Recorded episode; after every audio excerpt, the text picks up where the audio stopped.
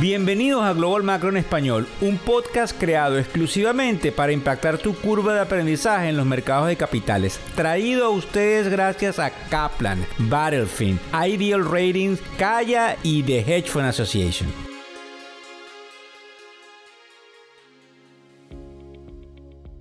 ...19 de mayo del año 2023... ...cargados de buena energía...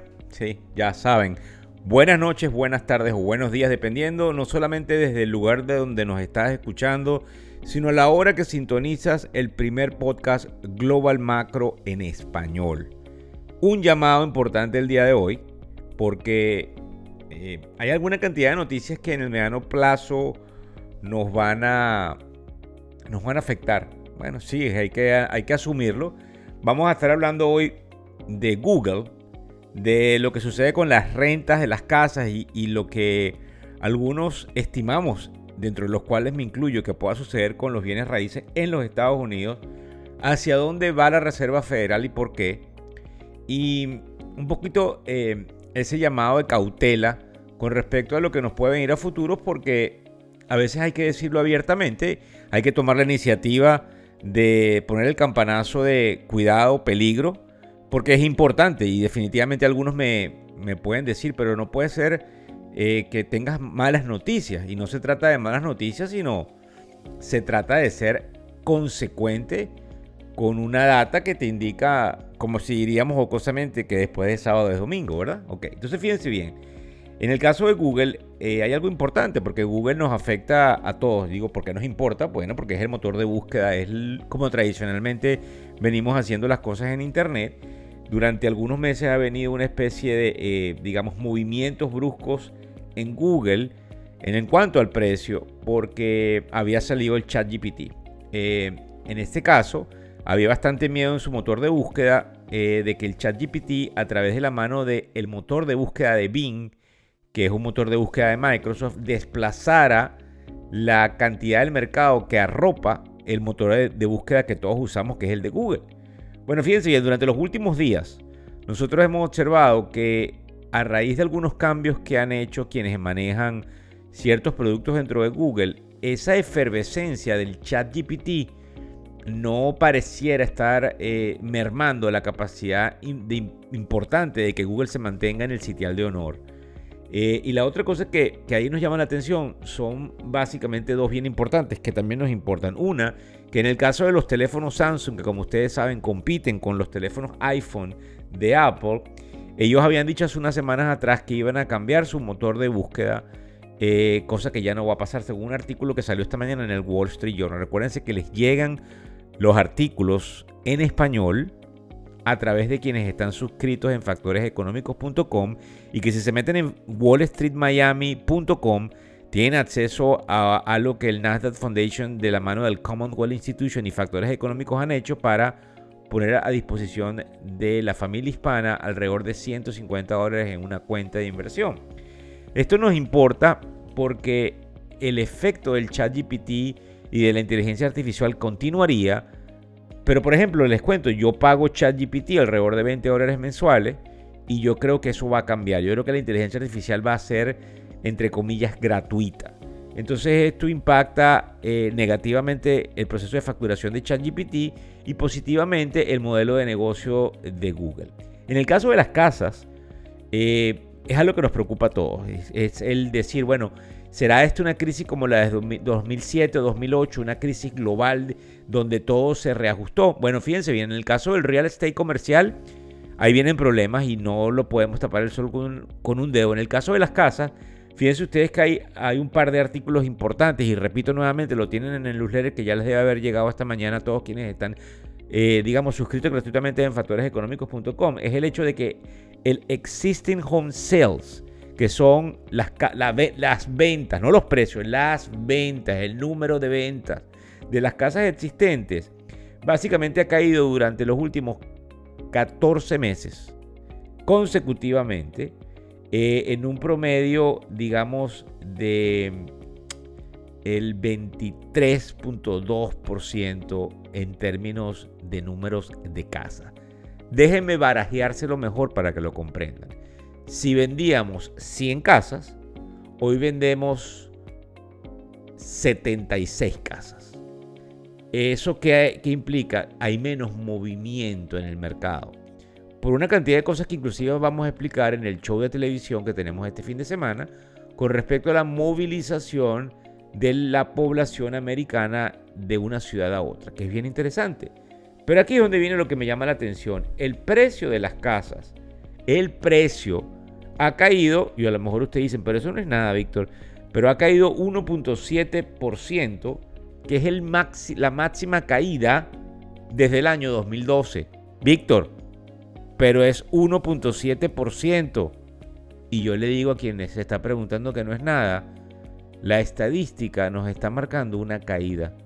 Significa que independientemente del monto de la caída, es una caída.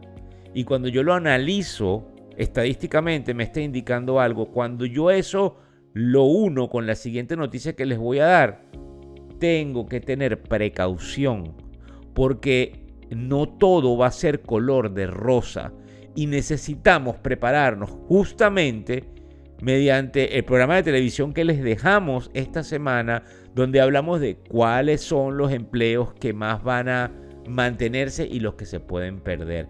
Fíjense, si esto que nosotros tenemos, que obviamente nos afecta en el mercado del real estate, como se los vengo diciendo, se le suma lo que ahora digo en este podcast, que es qué hace la Reserva. Bueno, el presidente de la Reserva Federal del capítulo de Nueva York, de apellido Williams, dicen que las tasas definitivamente todavía siguen bajas desde el punto de vista histórico, no de los últimos 20 años, desde el punto de vista histórico, pero él dice que las tasas van a continuar bajas, que no descartamos un recorte de tasas. ¿Por qué puede haber un recorte de tasas? Eso sería buenísimo, ahora vamos a tener mortgage más baratos si hay un recorte de tasa, es porque se controla la inflación, sí, pero también porque podemos caer en un proceso de recesión bárbaro, que donde se necesite medicina de última generación, que es el recorte de tasas para poder salvar la economía de una caída sin precedentes. Y lo que me preocupa es que las estimaciones no son de Pedro Pérez ni de un amigo mío que me contó Ustedes saben que yo soy bien, bien folclórico y, tengo una especie de caricatura metida en la cabeza y esa es la manera como transmito.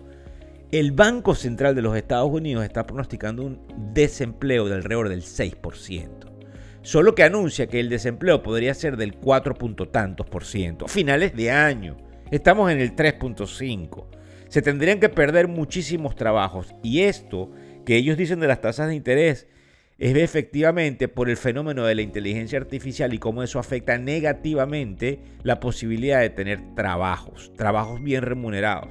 Entonces yo creo que es interesante e importante, ajá, que le prestemos atención, no, no, que no vayas a cometer un error en ciertos tipos de inversiones de los cuales te puedes arrepentir en el mediano plazo, porque el que compra una casa y la deja a largo plazo probablemente le va a ir bien. El problema es si la puedes mantener en el momento en el que haya turbulencia. Es decir, entramos en turbulencia. En turbulencia te pones el cinturón, no te puedes parar en la mitad del avión a ir a comprar una casa y tienes que tener cuidado. Y no es un juego de que yo creo, me lo dijeron, me lo contaron.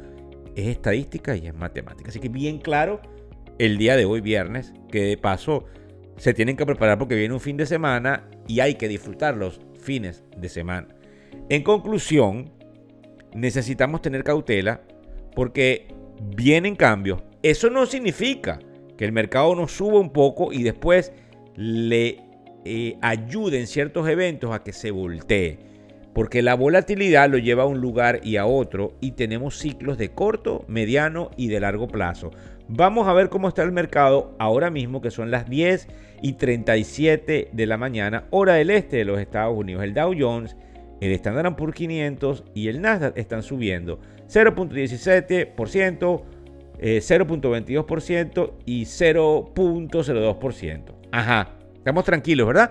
Sí, pero resulta que hoy hablan varias personas de la Reserva Federal y que Jerome Powell habla a las 11 de la mañana. A lo mejor ya escucharon este podcast o a lo mejor el podcast sale en la tarde porque hay que montarlo y distribuirlo. Y eso vamos a ver a los mercados. Vamos a ver qué dice porque indudablemente vienen algún tipo de cambio desde el punto de vista de la prerrogativa de la Reserva Federal.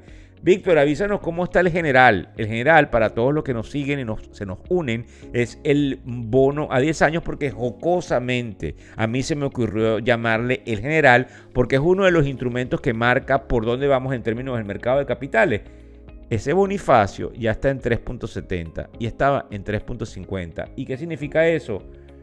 Que me está marcando que probablemente caemos en un proceso donde volvemos, volvemos a tener inflación. ¿Tú crees eso?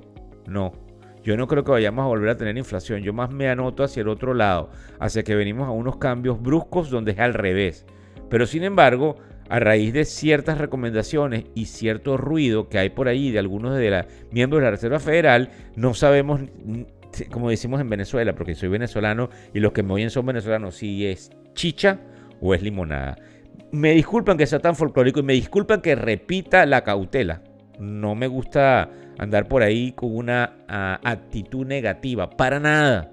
Pero sí siento que es momento de que todos tengamos una oportunidad de entender qué es lo que se nos puede venir a futuro, algo que indudablemente vamos a subsanar, tampoco es que se acabe el mundo. La crisis, si es que la hay, porque todos tienen un, if, es a lo mejor, eh, nunca va a ser como la crisis del 2008, mucho más manejable. Eh, la otra cosa que, a la cual le tenemos que prestar atención es al precio del oro, que algunos dicen que puede subir abruptamente en cualquier momento. El petróleo, que indudablemente hay algo pasando en Rusia, eso lo vamos a tocar la semana que viene con los F-16. No me gusta para nada que ahora le, estén dando aviones a Ucrania, pero también eh, es interesante observar cómo puede desenvolverse eh, la actividad en las criptomonedas, porque abiertamente me equivoqué en el, corto plazo, cuando estábamos en los 30 mil, dije que íbamos a subir eh, inmediatamente y el mercado se cayó. Para que tengan una idea, el cripto está en 26.815. Muchísimas gracias, pero muchísimas gracias por hacernos los número uno, no nada más en términos de seguidores, sino en términos de calidad y de lo que se llama en inglés engagement, que es lo que hemos logrado a través de todas estas entregas, mucho más por entregar si Dios quiere Cuídense, pasen un feliz fin de semana e independientemente de las noticias que oigan, del léxico que yo tengo en estos podcasts, todo, todo, absolutamente todo se va a arreglar porque me despido diciendo una frase que me oyen comúnmente decir, los pesimistas se equivocan en el largo plazo. Muchísimas gracias a todos.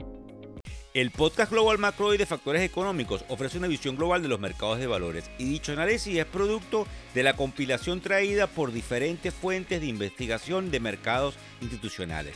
Por motivos y declaración regulatoria, este podcast no debe ser interpretado como una recomendación precisa en inversiones, bien sea en productos y o vehículos financieros. Y además, sugerimos consultar con su respectivo sector particular de inversiones o su equivalente en caso de suscitarse cualquier duda que pudiese derivarse de nuestra fuente informativa. Este podcast es narrado por Víctor Hugo Rodríguez, quien es un conocido profesor y comunicador financiero, cofundador de la plataforma educativa ilafin.com. Muchas gracias.